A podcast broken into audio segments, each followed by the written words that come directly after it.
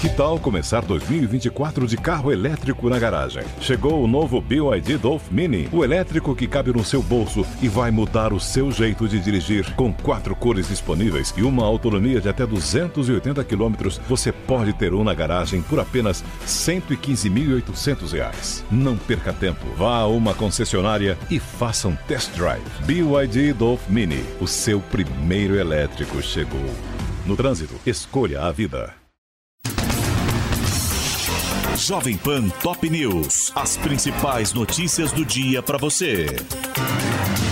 Olá. Aqui é Paulo Edson Fiore e estas são as principais notícias de hoje. Em encontro com os 27 governadores no Planalto, Lula vai ler carta em defesa da democracia e do Estado Democrático de Direito. Os administradores estaduais vão apresentar indicações de obras e projetos prioritários e debater a perda de arrecadação com a redução do ICMS sobre combustíveis, energia elétrica, serviços de comunicação e transporte transporte público. Na noite desta quinta-feira, Lula se reuniu com Rodrigo Pacheco após a bancada do PT anunciar apoio à reeleição. O encontro serviu para ratificar a posição do bloco governista a favor da candidatura do presidente do Senado. E o ministro Flávio Dino entregou a Lula um pacote de medidas contra atos antidemocráticos. Na lista de propostas está a criação da Guarda Nacional para proteger prédios públicos da capital capital federal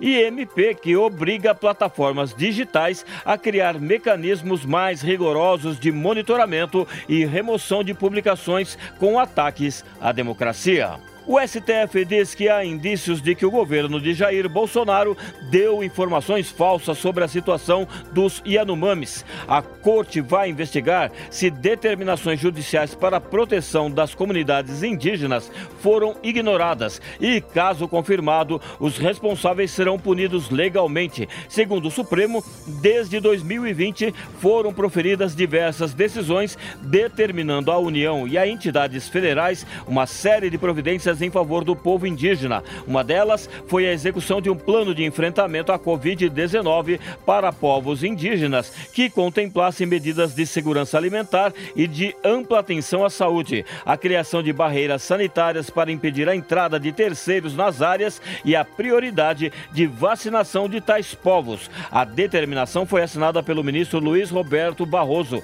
O STF determinou também a execução de um plano de expulsão de invasores da terra indígena Yanomami e de outras seis reservas indígenas, em que há a presença ilegal de garimpeiros e madeireiros. Conforme o STF, intimada a se manifestar nesses casos, a União informou que realizou ações de vigilância alimentar e nutricional, de saúde em geral e de enfrentamento à malária junto ao povo Yanomami e declarou ainda a realização de diversos ciclos de operações de repressão ao garimpo garimpo ilegal na terra indígena Yanomami. Na nota do Supremo consta que, contudo, segundo informações dos processos, as operações, sobretudo as mais recentes, não seguiram o planejamento aprovado pelo STF e ocorreram com deficiências. Vacinação contra a Covid-19 com doses bivalentes da Pfizer, que protege também contra subvariantes da Omicron,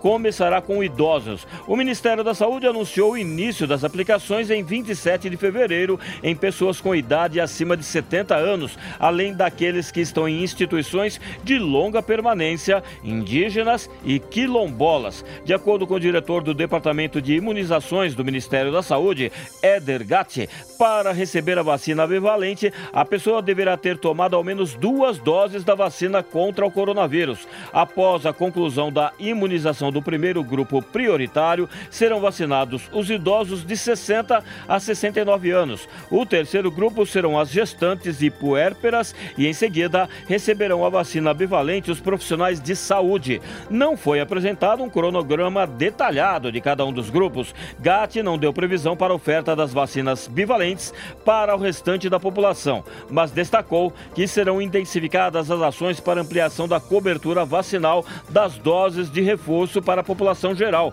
com as doses monovalentes que o Ministério já tem em estoque. Prova de vida de beneficiários passa a ser responsabilidade do INSS. Agora, o Instituto terá 10 meses a contar da data do aniversário do segurado para comprovar que ele está vivo, usando como base o cruzamento de informações de bancos de dados. Somente após isso, a pessoa será convocada a se manifestar. Se o órgão não conseguir fazer a comprovação nesse período, o segurado terá mais dois meses para provar que está vivo. Nesse caso, ele será notificado pelo aplicativo Meu INSS, por telefone pela Central 135 e pelos bancos, para identificar-se e informar o governo, apesar de não ser mais obrigatória para o beneficiário, a não ser após o cruzamento de dados não revelar nada, a prova de vida pode continuar a ser feita pelo segurado. Basta ele seguir os procedimentos tradicionais, indo a uma agência bancária ou fazendo a atualização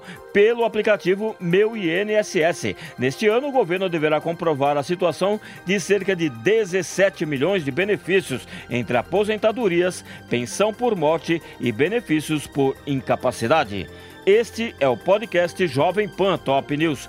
Para mais informações, acesse jovempan.com.br. Jovem Pan Top News. As principais notícias do dia para você. Anatomy of an ad. Subconsciously trigger emotions through music. Perfect. Define an opportunity. Imagine talking to millions of people across the U.S. like I am now. Identify a problem. Creating an audio ad is time consuming. Offer a solution. Utilize cutting edge AI. Imagine creating all that in under 30 seconds. Well, we did to create this ad. To learn more about AI in the audio industry, download the white paper from audiostack.ai.